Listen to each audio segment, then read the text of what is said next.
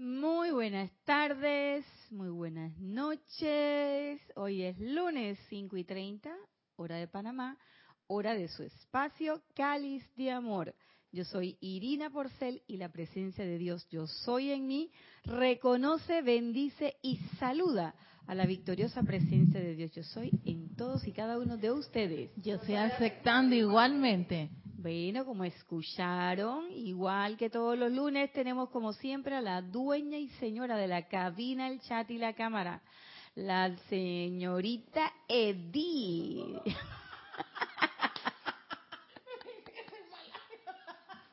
¿Están oyendo esa risa? Bueno, quiero que sepan que esa es la llama de la ascensión trabajando.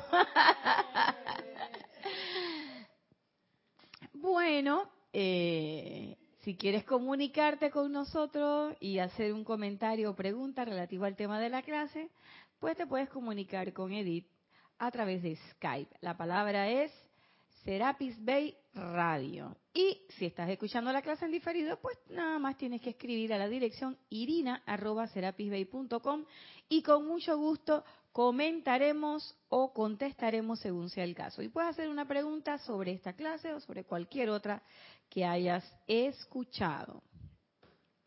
Seguimos trabajando este libro, Los discursos del yo soy del gran director divino.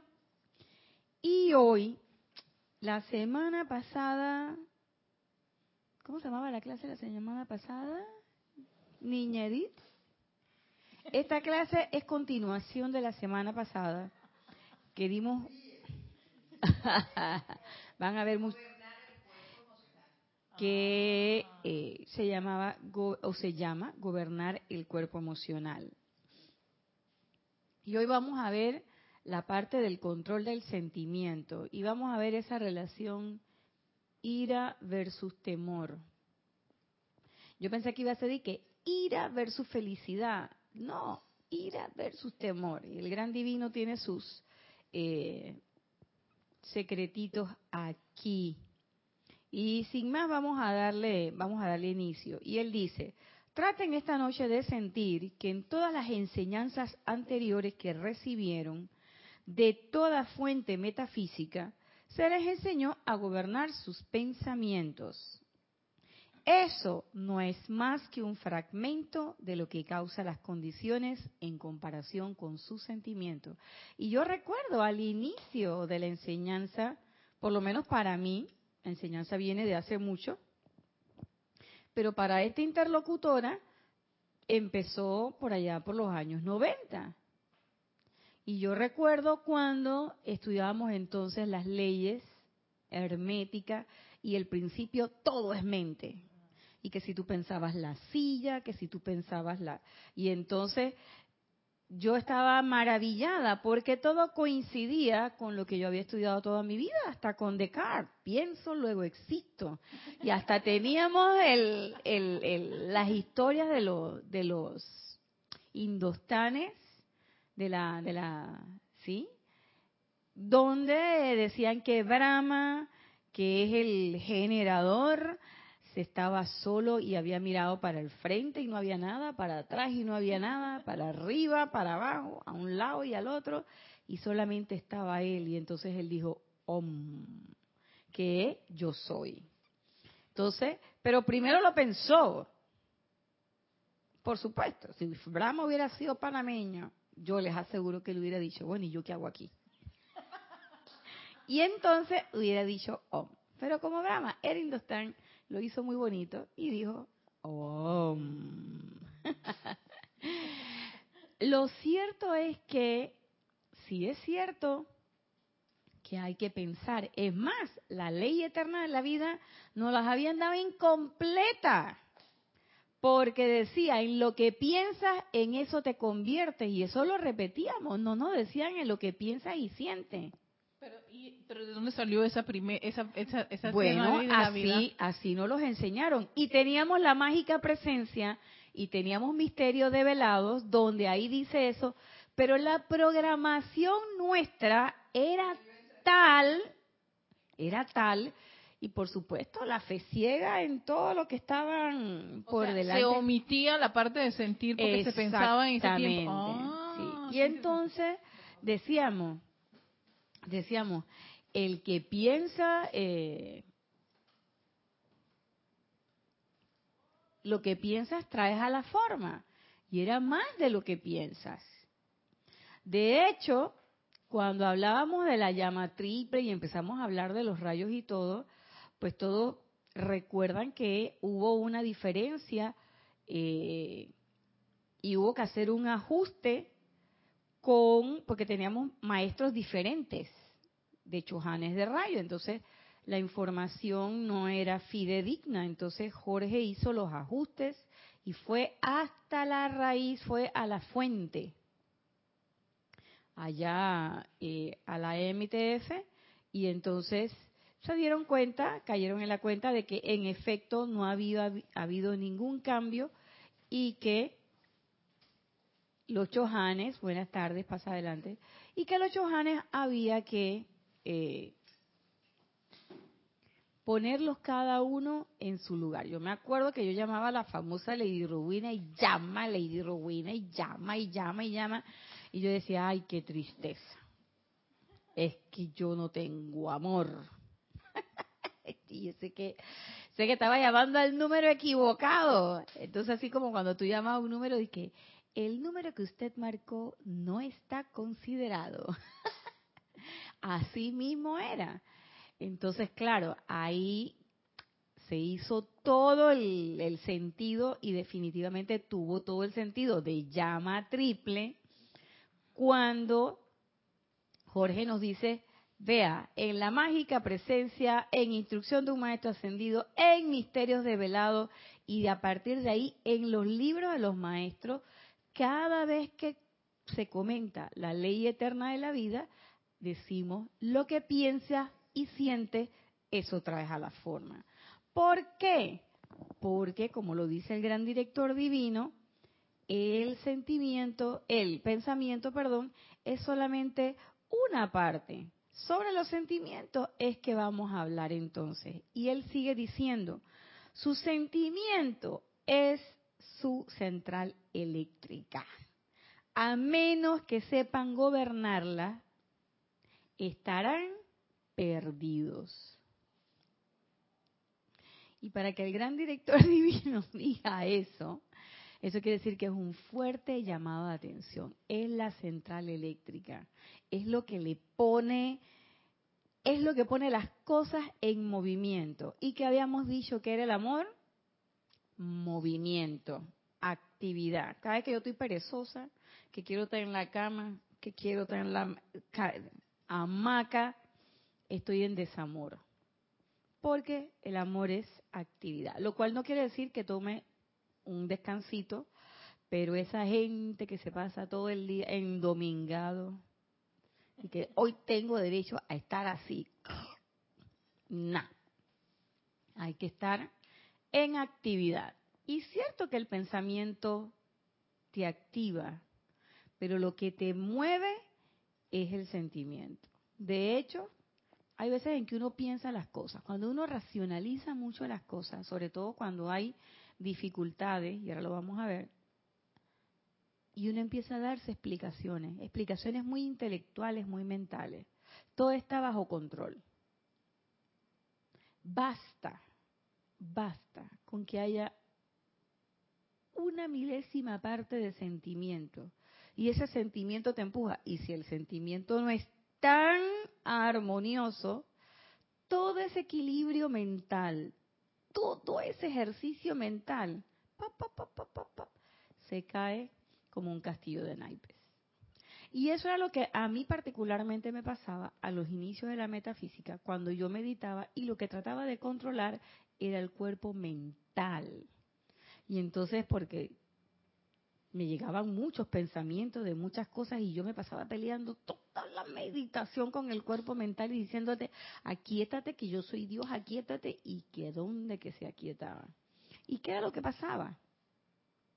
Que había, había una mezcla de sentimientos, porque el emocional tiene su, tiene su compadre, su compinche, que es el etérico. Entonces el etérico se acuerda de una cosita y el emocional se molesta. Y entonces ya tú todos los pensamientos que surgen después van en torno a ese sentimiento. ¿Se dan cuenta? Entonces, es tu central eléctrica. ¿Qué es una central eléctrica? Es un sitio de poder que concentra una gran cantidad de energía y luego la distribuye. Aquí nosotros en Panamá, hablando del plano físico, tuvimos hace unos meses atrás unos problemas.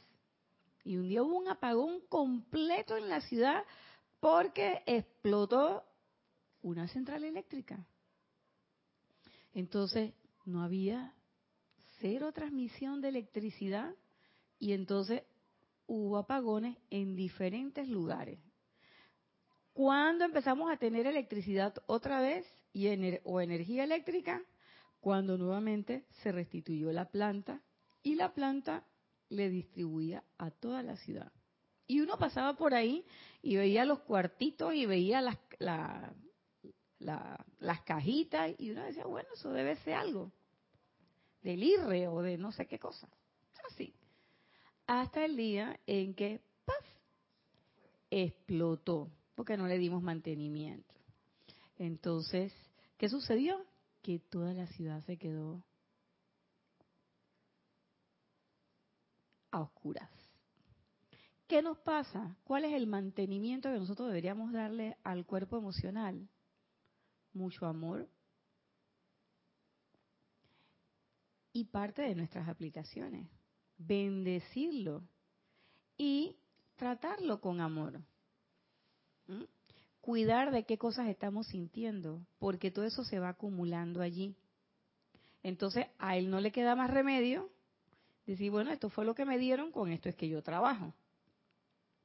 Y no es que él se quiera portar mal, o ella se quiera portar mal, sino que simplemente él tiene acumulaciones que vienen de atrás, de muchos tiempos atrás, que no quiero ni acordarme, porque no me acuerdo ni siquiera las de este encarnación me voy a encontrar. Yo hace, una hora y la hora siguiente ya después se me olvida. ¿Saben cómo es la cosa cuando uno llega ya a los últimos 50? Entonces, ¿qué me voy a estar yo acordando?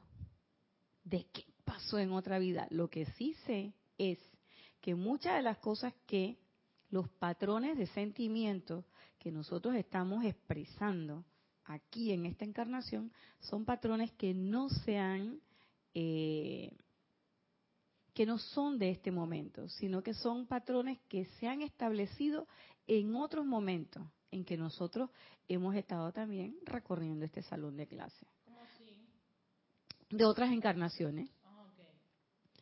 Entonces, ¿qué pasa? En vez de estar preguntándote y en vez de estar yendo donde el chocarrero, donde el otro y el que te lee la bola y el que te lee la cosa o el que te hace la regresión y está viendo de que a ver quién era yo en tal en tal fecha, tenemos la magia a la mano. ¿Y cuál es la magia? La llama violeta, el fuego sagrado, que consume y disuelve toda imperfección y la transmuta en la perfección del yo soy. Pero también, ¿qué es lo que pasa con nosotros y la llama violeta? Que nosotros queremos decirle a la llama violeta cuál es la perfección. O sea, no hay que no trabajes. Yo sé que tú eres inteligente, pero yo no quiero esa inteligencia aquí. Espérate que yo te voy a decir qué es lo que, en qué yo quiero que tú me transmutes esto. Entonces, por supuesto, hay veces en que uno también tiene que declarar lo que uno quiere. Pero llega un momento en que uno sabe si la perfección se va a manifestar. ¿Ustedes creen que esta que está aquí, yo que estoy aquí, tengo algún conocimiento cierto de cuál es esa perfección? No. Yo tengo una idea, una idea. Para mí la perfección debe ser esto, todo en orden. Pero a último hora la perfección no es eso. Porque la perfección en este plano puede ser mucho movimiento y puede ser que tu piso se esté moviendo bastante. ¿Para qué? Para que invoques la llama de la ascensión, para que invoques la llama de la administración. Ese es el equilibrio, esa es la perfección. Porque si nada pasa, no invoco nada. No hago nada. Entonces muchas veces, como lo hemos dicho también en otras clases, ese piso tuyo se mueve y se tambalea, las paredes de tu mundo, ¿para qué? Para que invoques. ¿Por qué? Porque eres un foco de luz. Y las energías saben dónde hay un foco de luz que además las puede redimir. Por supuesto que no te va a venir la energía de Erika ni de Edith. Lo que te viene y lo que tambalea tu mundo es tu propia energía. Que ya tú has calificado antes. Entonces, si ya yo sé que eso es así, bien debería yo o podría yo empezar también a, en vez de seguir generando más energía discordante que en algún momento voy a tener que regresar a redimir, preferiblemente ir redimiendo la que llega y empezar a emitir sentimientos armoniosos, no discordantes.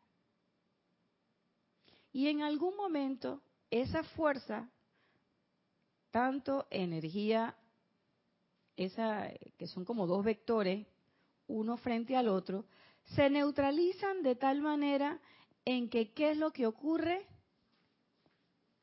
El cero, matemáticamente hablando, el cero.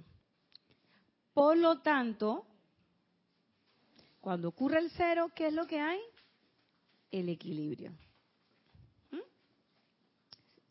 Entonces él dice, no pueden gobernar sus pensamientos.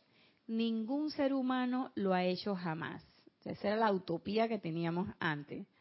No pueden gobernar sus pensamientos sin gobernar sus sentimientos, porque estos destellarán antes que su pensamiento tenga la oportunidad de actuar. El sentimiento va más rápido.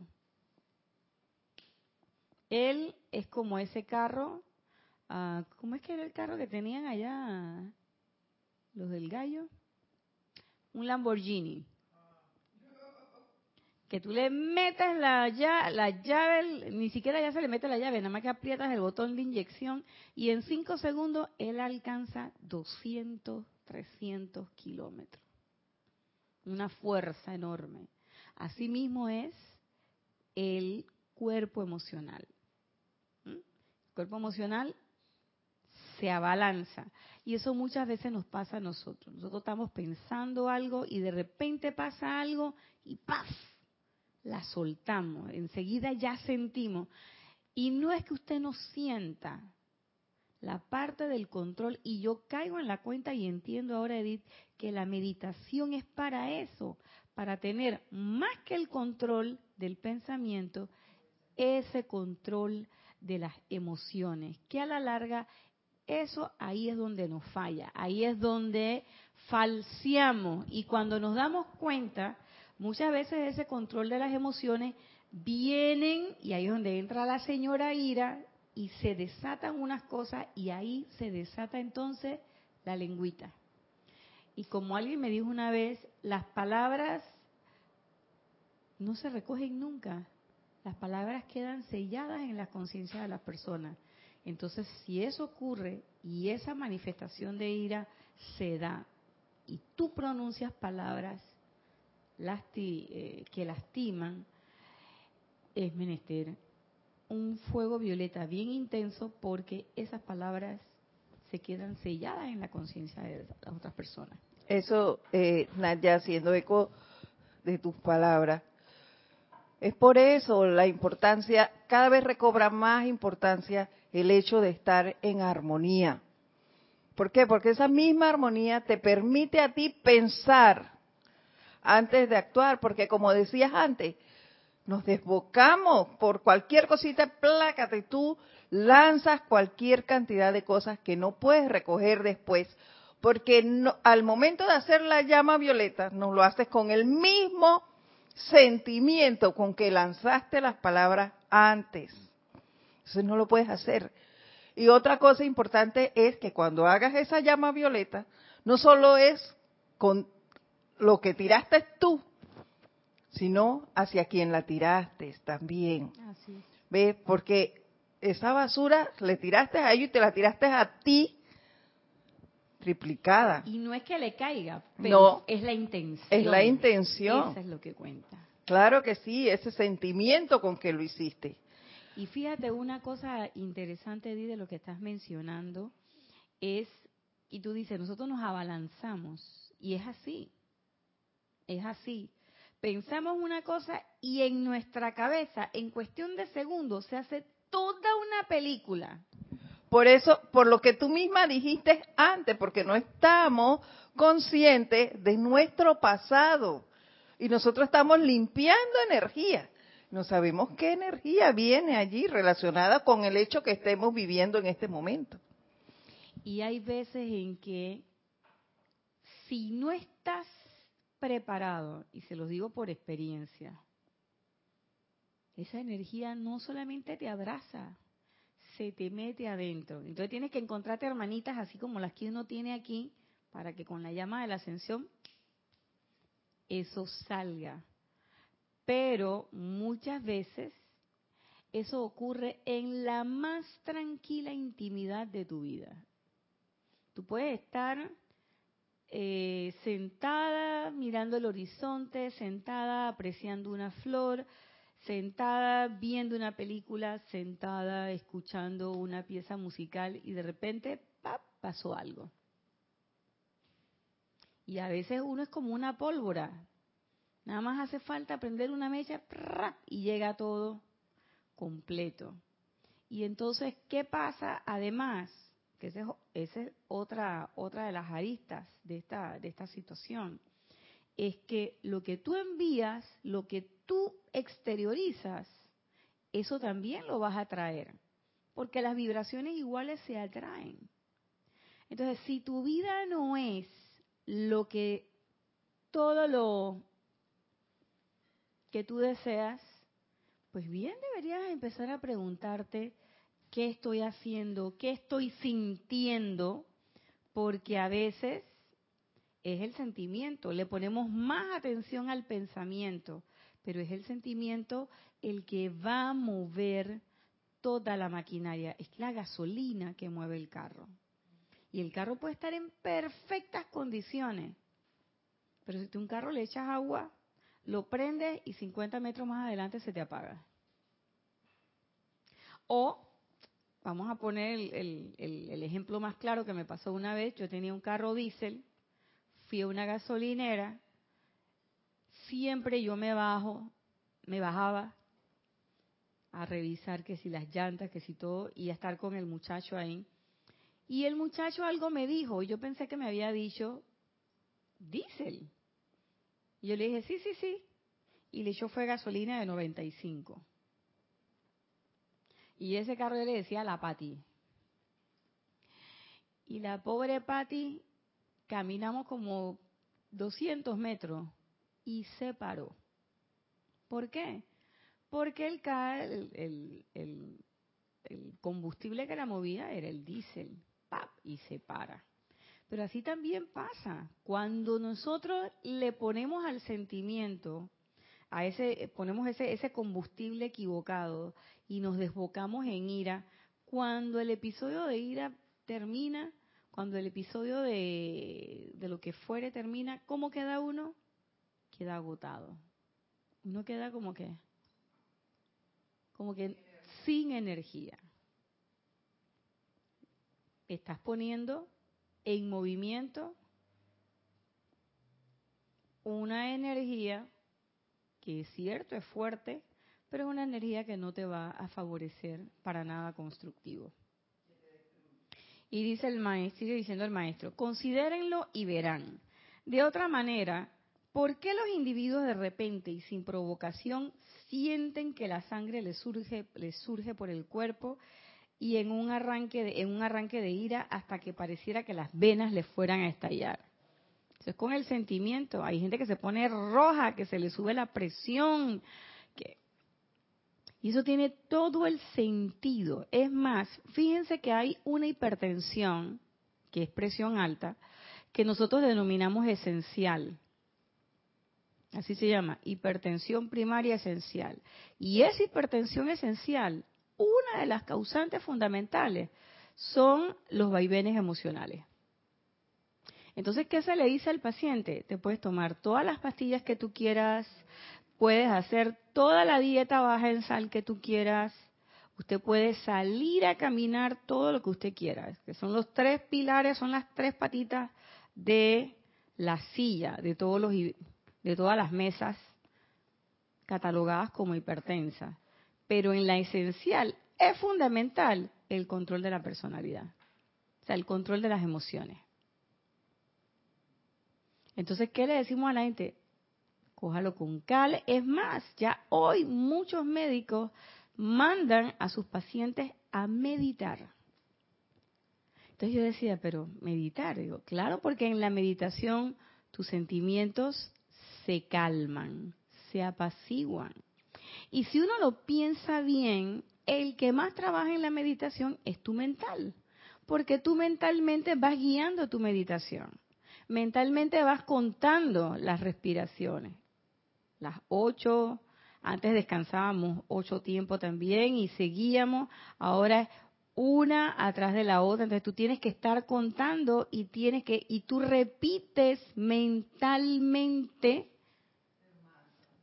el mantra o la palabra de poder o la palabra que o la frase que estás utilizando durante tu meditación. Pero el sentimiento es el que se calma. Entonces yo caí en la cuenta, fíjate, ahora caí en la cuenta de que, ok, sí, el pensamiento, logras entrenar al pensamiento y fíjate, el pensamiento se entrena en qué? En mantener la atención sobre un punto.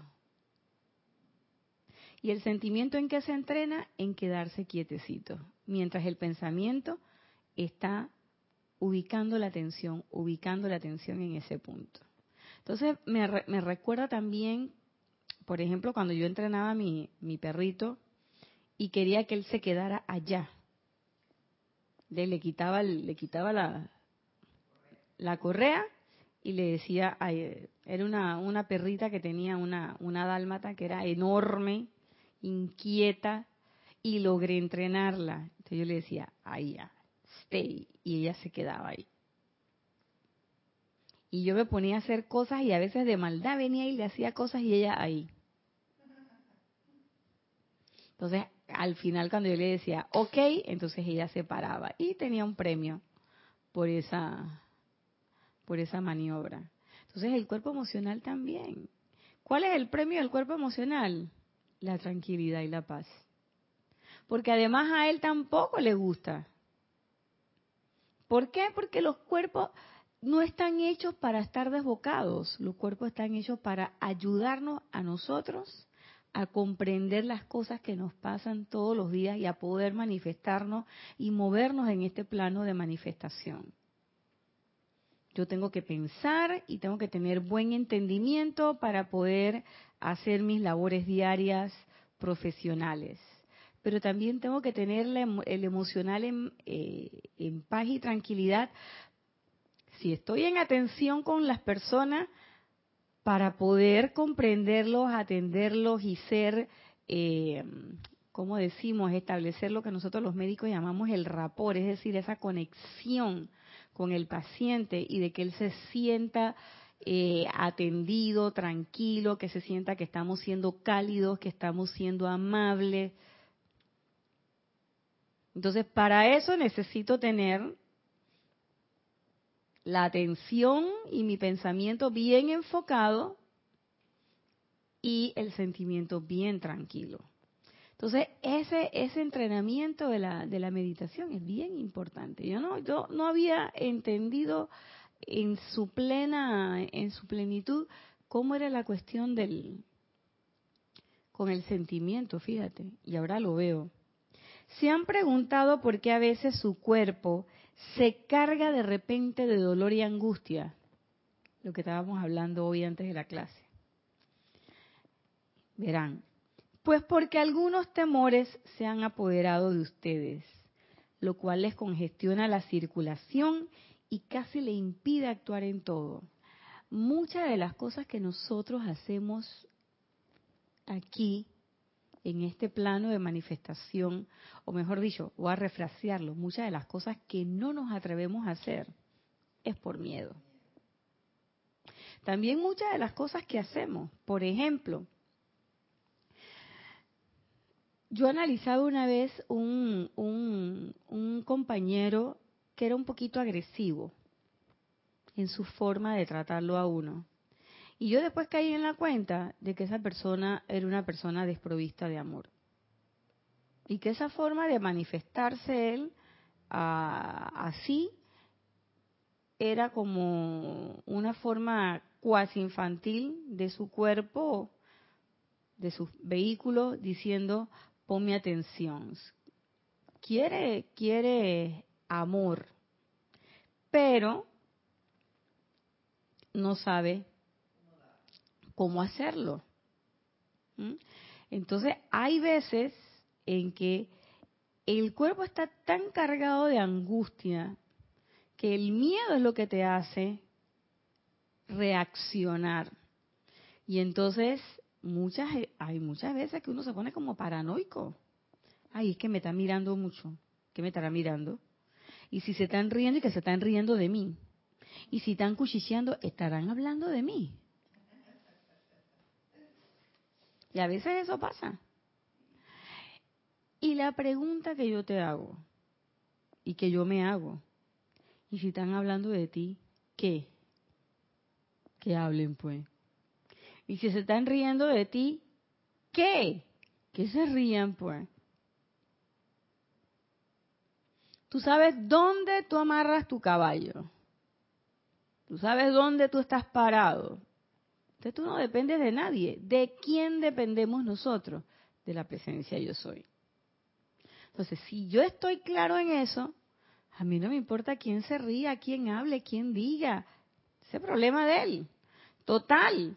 Esa es la energía de él que está saliendo. Lo que yo sí me tengo que preocupar, me tengo que ocupar, perdón, es de qué es lo que está saliendo de mí. ¿Qué estoy pensando? ¿Qué estoy sintiendo? Porque apenas yo lo sienta, eso viene a la forma. Y si es una energía discordante, se va a juntar con más energía discordante y esa es la manifestación que yo voy a tener en mi vida. Entonces, cuando después me empiezan a suceder cosas que no son discordantes, tengo que pensar qué pensé y qué sentí yo. Porque a veces uno no ve la relación o no la quiere ver, pero la relación está ahí y existe. ¿Por qué? porque la ley siempre se cumple. Dice, ¿se han preguntado por qué a veces su cuerpo se carga de repente con dolor y angustia? Pues porque algunos temores se han apoderado de ustedes, lo cual les congestiona la circulación y casi les impide actuar en todo. Mientras que en el caso de una ira intensa, se descarga el sentimiento, el cual carga su circulación con tal fuerza y poder que les parece que las venas van a explotar, lo que les dije de la presión. Entonces, ¿qué es lo que hace el sentimiento? El sentimiento estimula el sistema nervioso, sobre todo un sistema que se llama parasimpático, que no tiene nada de simpático, es antipático. Y ustedes se dan cuenta y ustedes dicen, bueno, ¿y cómo es eso? Bien sencillo. Los estímulos llegan, nosotros tenemos los estímulos, y usted está viendo una película, y usted está viendo, ay, la niña angustiada, mira qué le va a pasar, y de repente, la lágrima. O la alegría intensa, y hay quien de alegría intensa puede llorar. ¿Eh? Entonces, ¿de dónde sale eso? De una energía que surge de ese estímulo, que está en este caso la película, y que viaja. Entonces, ¿quién responde? Responde a través de ese sustrato que se llama sistema nervioso. Y cuando nosotros cogemos la ira, ¿dónde nosotros sentimos esa manifestación de ira? Porque nos duele la cabeza, sentimos la cara caliente, pero la manifestación de miedo, ¿dónde la sentimos? En la boca del estómago. ¿Por qué? Porque en la boca del estómago está el chakra del rayo naranja, ¿ah? del rayo oro rubí. ¿Y qué tiene el rayo oro rubí? Paz. Cuando no hay paz, ¿qué hay? Hay miedo, hay angustia, hay temor. Y la mayor parte de las cosas que nosotros hacemos es por angustia, miedo y temor. Es más, todo lo que nos han enseñado desde pequeñitos, en términos espirituales y religiosos, es en base al temor. Yo recuerdo cuando estaba chiquita que yo iba cuando mi abuelita decía, no tientes la ira de Dios. Y eso siempre se me quedó en la cabeza. Yo siempre me quedé pensando en eso, la ira de Dios. Y decía, muchacha, no te busques una tentación. Todo era en base al miedo. Incluso cuando ya estábamos adolescentes, para controlarnos un poco en los deseos y las cosas, también te infundían miedo. Porque mi abuela venía y decía, como tú hagas algo que yo no te haya, en la cara se te nota. Y a los varones les decía, como andan haciendo cositas, les van a salir verrugas en las manos. Entonces, ¿qué hacía la gente? La gente se portaba bien, pero no porque tuviera conciencia de que debería portarse bien, no porque tuviera conocimiento cierto y quisiera además tener una elección de decir, es que yo me quiero portar bien, ¿no? Uno se portaba bien, ¿por qué? Por miedo. Porque yo me acuerdo que mi mamá decía, ¿cómo hagas tal cosa? Te la pego. Y te la pego, eso quería decir que eso era el rejo de tres patas. Sa, sa, sa. Oh, mi mamá tenía la mano bien suelta. Cuando tú le preguntas hoy a mi mamá, dice, mi mamá dice, mira, no se quejen, que les pegué y mira qué bien salieron. Imagínense si no les hubiera pegado. Pero ese era otro estilo educacional. Y entonces, ¿qué era miedo? No te metas por allá, que por allá roban. Miedo. De no subas al palo que te vas a caer. Miedo. Eh, no te puedes bañar en un río en Semana Santa, ¿en cuándo qué? El Viernes Santo porque te salen escamas. Miedo.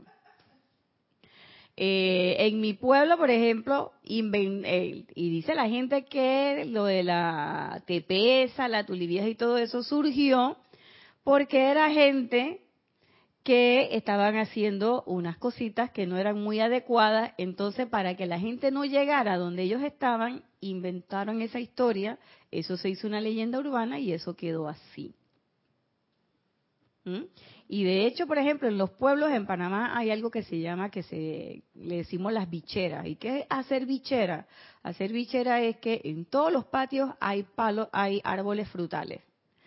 Pero por supuesto, si tú te quieres comer un tamarindo, te quieres comer una guayaba, te quieres comer un mango, mejor se come, mejor tal del vecino que el tuyo. Pero tú no vas a ir a pedirle al vecino tamarindo y mango. Tú te lo tienes que sustraer pedir prestado sin permiso. Es decir, que te lo robas. Pero como ellos también le hacen eso a tus árboles, se sabe que es bichera. Entonces, ¿qué pasa? Había un señor que tenía una finca por ahí bajando rumbo al río y entonces un día inventamos que queríamos ir en la noche a hacer la bichera. Y entonces él, para que no llegaran por allá, ¿qué decía? que allá la tepesa silbaba. La tepesa era una, dicen que es una mujer que tiene eh, un manto y que entonces eh, enfrente de la cara y que llora porque perdió el hijo y no sé qué enredo. Un cuento así todo extraño. Pero ¿qué era lo que pasaba? Que él había como un camino con unos árboles y era la fuerza del viento chocando las, las, las hojas que hacía que el viento silbaba.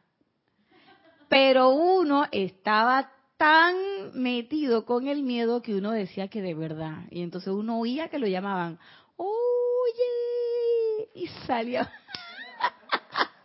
salíamos disparados. Esa era el, un, la única casa a la que no le habíamos caído con la bichera. ¿Y porque él inventó esa? ¿Eso qué era? Miedo. Y así cada cosa. A nuestros bebés, ¿cómo los educamos? También con miedo. No, no, no, no, no haga eso. Y entonces, ¿qué le dice uno? Pau, pau. Eso está malo, eso está malo. Entonces, el niño aprende que hay cosas que no debe hacer por miedo. Y nosotros todos crecemos en esa, en esa vuelta. Todos crecemos en esa vuelta y todos crecemos con ese miedo. Y ese miedo cuando somos personas adultas se, se, manifiesta de muchas cosas. Tenemos miedo de hablar en público, tenemos miedo eh, de bailar, tenemos miedo de hablarle a un muchacho o el muchacho hablarle a la muchacha, eh, miedo a manejar la bicicleta, eh, miedo a conducir. Yo conozco personas, por ejemplo, mi hermana no maneja carro y jamás lo va a manejar, porque ella se paraliza Jamás fue posible. Hay gente que le tiene miedo al agua, que no puede nadar. Hay gente que le tiene miedo a las alturas. Por decirle diferentes tipos de fobia famosa y la fobia que es un miedo. Pero también hay otras cosas. Cuando nosotros estábamos empezando la metafísica, había gente que le tenía miedo al rayo violeta la comprensión de la llama ahora a la luz de todos estos escritos es completamente diferente de lo que nosotros teníamos al inicio. ¿Por qué? Porque era educación en base al miedo. O como diría Jorge, educación del rofeo. ¿Sí? Porque te establecían parámetros y la gente pensaba que los que educaban, que si te ponían una como una barrera, iban a lograr que tú no quisieras eh, pasarte esa barrera. Y entonces, pues, te ibas a quedar ahí y no ibas a hacer nada. De hecho, Nadia, hablando de las llamas, muchas veces no se utilizaba la llama de la ascensión. Porque, oye, te ibas. Para nada. Nosotros allá solamente utilizábamos, eh, de las que yo así me recuerde bien, bien, bien, utilizó. Todo el mundo quería llama verde para la sanación.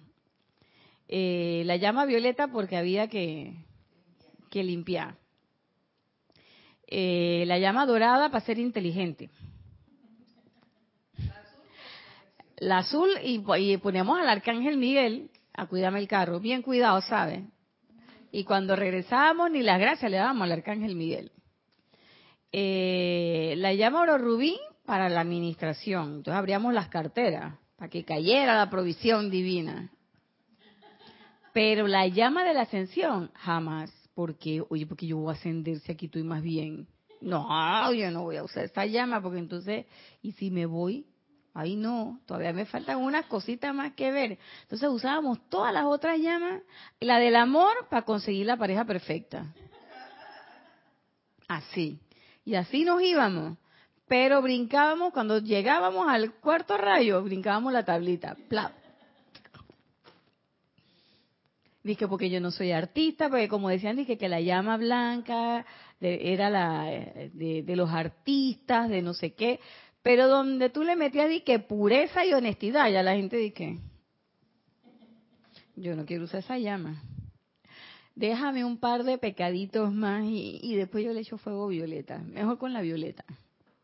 Claro, porque además usábamos el fuego violeta, eh, jugábamos a usar el fuego violeta. La verdad, jugábamos a usar el fuego violeta. ¿Por qué? Porque nosotros le queríamos decir a la llama violeta qué era y cómo lo tenía que hacer. Y entonces yo siempre me acuerdo eso de que, oye, ¿qué parte de que la llama es inteligente tú no entendiste? O sea, llámala, pide que consuma y disuelva, que transmute. ¿Transmute en qué? En perfección. Ah, pero es que yo le tengo que decirle cuál es la perfección, porque es que ella no sabe cuál es la perfección que yo quiero, Edith. ¿Tú viste? Entonces, así, no, no, no, así no se puede. Pero lo cierto es que teníamos, ya tenemos ese chip metido en nuestra cabeza, el chip del miedo. Entonces dice el maestro, el, amado gran director divino, consideremos estas cosas sensata y prácticamente. Esta enseñanza de vida es lo más práctico sobre la faz de la tierra. Si la humanidad comprendiera, la gente vería que cuenta con un cetro de poder y una aplicación para hacer en su vida. Y no hay nada que pueda presentarle resistencia. Un cetro de poder y una aplicación. Y sobre la aplicación y la adoración, dice el maestro, nunca pierdan la memoria del hecho que su aplicación es la actividad a través de ustedes alcanzan su liberación. Entonces, si no estamos realizando la aplicación, que no quiere decir las dos horas del día, de la mañana, si no estamos haciendo la aplicación, nosotros no estamos en el camino de la liberación. Entonces, si me siento enredada en la pata de los caballos, agarra la lista y haz el check. Estoy meditando, estoy usando la llama violeta, estoy haciendo la aplicación y en la aplicación eso incluye decreto, visualización, sentimiento. Porque una cosa es decir, llama violeta. Una cosa es decir, ay, llama de la ascensión. Y otra cosa es decir, como me dijo hoy una hermanita, ¿cómo me dijiste, hermanita?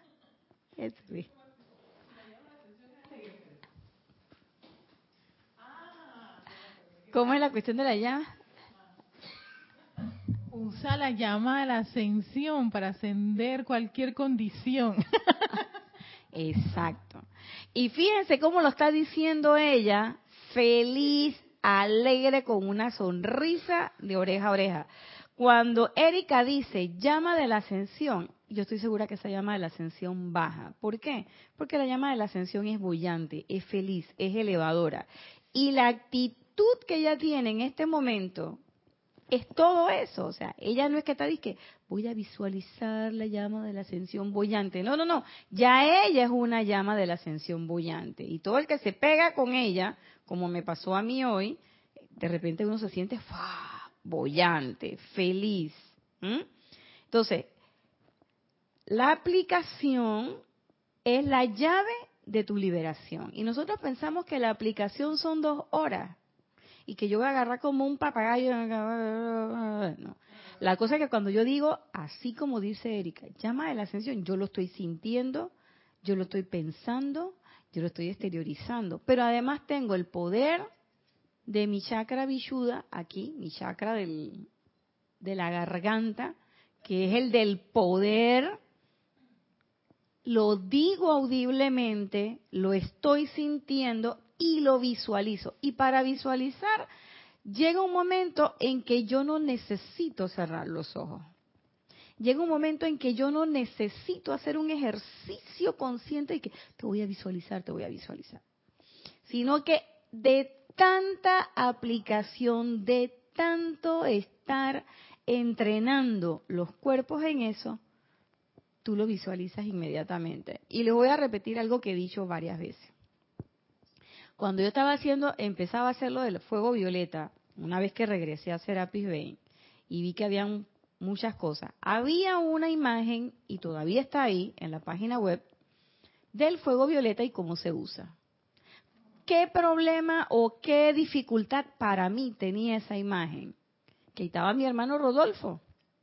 Y cuando yo cerraba los ojos y veía el fuego violeta, yo veía a Rodolfo yo no me podía ver yo y yo decía, Dios mío, ¿qué hago? Entonces, ¿qué yo hice? Yo agarré una foto, le saqué copia, así, de esa copia cualquiera, y le pinté un poco de fuego violeta.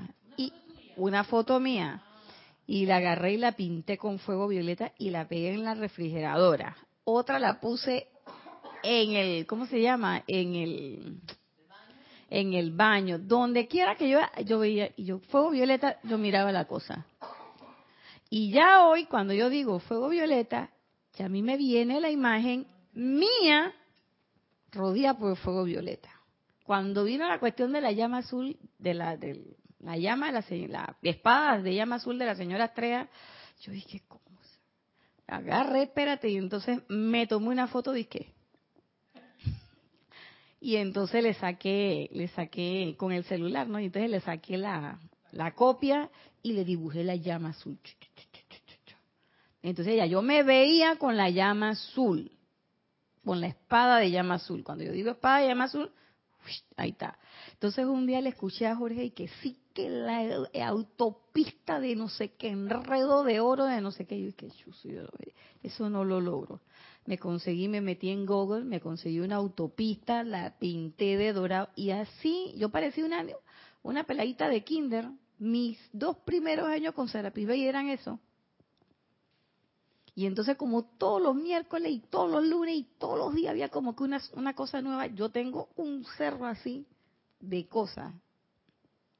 ¿Mm? ¿Qué pasa hoy? Que para mí hoy yo considero que es más viable o más factible o más eficiente producto de todo el ejercicio que hice pero yo estaba mi mental poniendo atención en eso.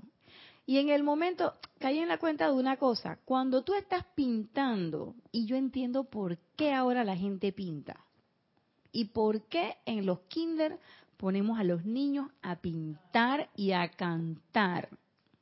Porque cuando usted está pintando, su emocional se aquieta, está feliz. O sea, tú no puedes Puedes pintar bravo, claro que sí, pero la pintura no te sale bonita. Entonces, para que la pintura te salga bonita y todo lo demás, uno va pintando y la pintura sale de acuerdo a cómo te sientes. ¿Mm? Igual, cuando uno canta, y sobre todo hay algunos cantos que a ti no te queda más remedio que elevarte, como el canto del amado David Lloyd. Cuando tú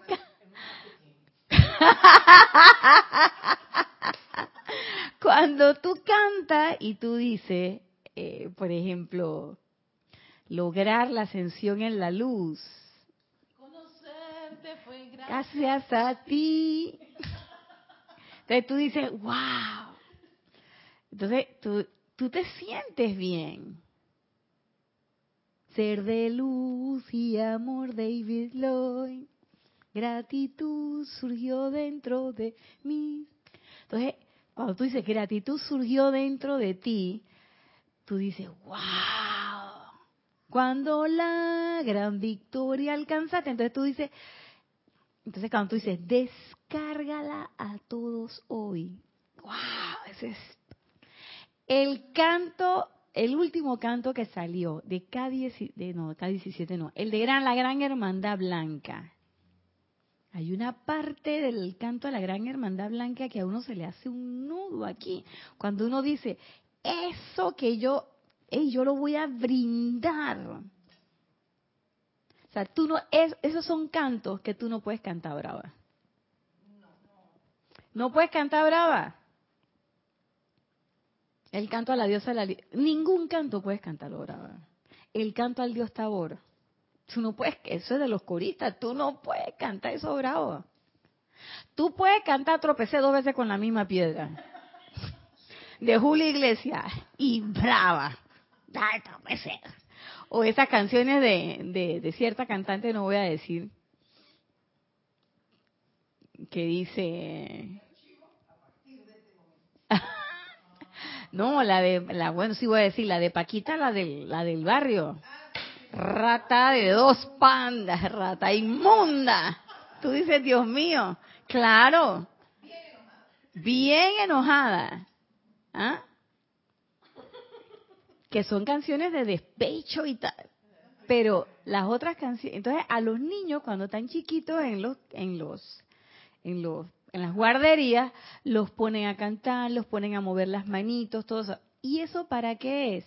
Entrenando su cuerpo emocional. Así es, están entrenando su cuerpo emocional. De hecho, por eso también los ponen a dormir siesta, para que después que han estado eufóricos toda la mañana corriendo, brincando, cantando, no sé qué, no sé qué. Tiene que haber un momento de equilibrio. Entonces los acuestan y los ponen no solamente para descansar, eso es, pero fundamentalmente para que esos cuerpecitos cojan equilibrio y recarguen sus baterías. ¿Por qué? Porque ya soltaron toda la energía. ¿Mm? ¿Se dan cuenta? Entonces, esos mismos principios uno los puede aplicar en la vida de uno. Y entonces uno también, como un niño chiquito, uno se entrena y hace los cantos. Y yo en mi casa, yo practico los cantos. Cuando tenía carro, yo ponía mi CD de canto y el que se montaba en mi carro tenía que escuchar los cantos. Si no le gustaban los cantos, bueno, bien, gracias, y usted vaya por otro lado. De vez en cuando yo ponía mi música y qué sé yo y tal, pero siempre el canto. Y llegó, yo tenía un colega que siempre lo llevaba a su casa, porque vive cerca de mí, y un día no me acuerdo qué fue lo que le pasó al, al, CD del rayo blanco, creo que se me rayó, y tenía otro. Y el tipo me dice, que, oye, y el canto de los serafines de Luxor, ¿tú no lo piensas poner? y yo dije, oye, pero ¿esto qué? Limosnero y con garrote. Y ya él se sabía que ese era el canto de los serafines de Luxor. Y yo dije, wow, yo jamás me había percatado. Y al hombre le gustaba. Que oye, mi canto de los entonces, después me regalaron otro CD del Rayo Blanco, entonces ya lo ponía y él tranquilito, ese era el canto que le gustaba. O sea, fíjense, cuando el Maestro Jesús decía que había que ser como niños para entrar al cielo, al reino de los cielos, se trata de todas estas cosas.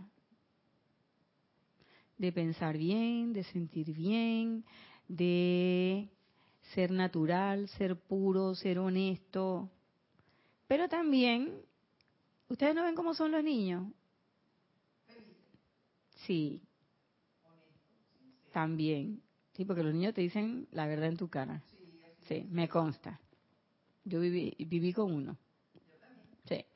Todos los que somos padres o madres, o tienen sobrino, o ahijado, uno sabe que en algún momento tú tienes que ser tienes que ser prístino porque en algún momento ellos te van a echar para adelante.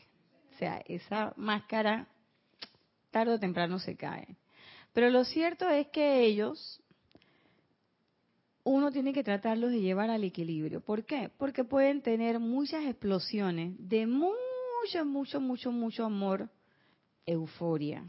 O pueden tener una explosión de mucha, mucha, mucha ira. Son los dos extremos. En el medio de eso está el miedo. Y lo que nosotros no podemos hacer es educar a nuestros vehículos, que son nuestros niños, que son nuestra responsabilidad. No lo podemos educar en base al miedo. Tampoco hay que ser temerario, que como yo no tengo miedo, yo uso la calle sin mirar la luz. O sea, perdóname, pero va a pasar el borrador y cuando llega a de San Pedro y que concha de San Pedro, ¿qué pasó? Dice San Pedro y que, pero y que tú no respetas las leyes. ¿Qué parte que tú estabas en el plano físico tú no entendiste? No tenemos alas, no somos seres todavía libres en Dios, entonces yo no tengo el don de la teletransportación ni para que el carro me pase en medio y no ha pasado nada. No coman cuento. Aquí en este plano hay que respetar las leyes de este plano. Si vives en Francia, tienes que respetar las leyes de Francia. Si vives en Panamá, tienes que respetar las leyes de Panamá. Si vives en la India, tienes que respetar las leyes de la India, donde quiera que sea. Y entonces, lo que uno sí es no andar con miedo. ¿Eso qué quiere decir? Que si yo tengo que venir a mi clase de Serapi Bay y la clase termina a las 11 de la noche, a mí no me va a dar miedo coger un taxi. De hecho, nosotros todos los lunes cogemos un taxi, una hermana y yo, y vamos encantada de la vida. Jamás me ha pasado nada. Y la gente, no, porque en los taxis que te roban, que te hacen, que no sé qué. A mí jamás me ha pasado nada. Ni me va a pasar. Porque ese miedo no está. ¿Mm? O de que tengo que hacer algo y ay, yo no sé si pueda. Entonces, ese yo no sé si pueda, ¿qué es? miedo. Y como dice el maestro, la aplicación es el camino a tu liberación. Entonces, si yo identifico que yo tengo miedo, ¿no será importante que yo empiece a hacer un par de decretos para desterrar el miedo? Y hay un decreto que habla de liberarnos de toda duda y temor. Y a ese decreto le tenemos miedo. Hay un decreto que es para flamear la llama de la ascensión. ¿Y por qué no lo hacemos? Por miedo. Entonces, a veces hacemos decretos y aplicaciones disque positivas, pero también por miedo. ¿Qué hacemos? Hacemos todas las aplicaciones de liberación financiera. ¿Pero por qué las estoy haciendo? Porque tengo miedo del suministro hacemos la aplicación o hacemos el decreto para el novio perfecto. ¿Por qué? Porque no me gusta estar sola. Me mata estar sola. Entonces eso no, eso no puede ser. ¿Ve? Eso no puede ser, porque usted no va a ascender con su pareja, usted no va a ascender con su compinche, con su mejor amiga, usted no va a ascender con usted no va a ascender con su hijo, cada uno tiene un camino y un recorrido independiente. Y cuando, y como yo le decía a una amiga en estos días que una persona que me pidió un consejo, yo le dije, pareja, ¿qué dice esa palabra? No dice mafá, ni que están así envueltos, ni dice lazo, ni dice nudo, dice pareja. ¿Y eso qué quiere decir? Que las cosas son, valga la redundancia, pareja, equilibrio, usted en su camino y esa persona en su camino. Y juntos ven un proyecto de vida y se dirigen hacia allá, cada uno en su riel. Uno no se mete en el riel del otro. Respeto, honestidad, pureza, equilibrio. Yo caí en la cuenta que tener una buena relación de pareja es una cualidad del rayo blanco, del equilibrio. Cuando usted tiene un problema con su pareja, ¿cuál es el rayo que te va a equilibrar todo eso? El rayo blanco. Eso es lo que yo percibo. No, eso yo no lo ha dicho ningún maestro, pero eso es lo que yo percibo. ¿Por qué? Porque el rayo blanco equilibra, y de las cosas que, como me lo decías tú hoy, de que estás triste o que estás... ¿Qué hace el rayo blanco?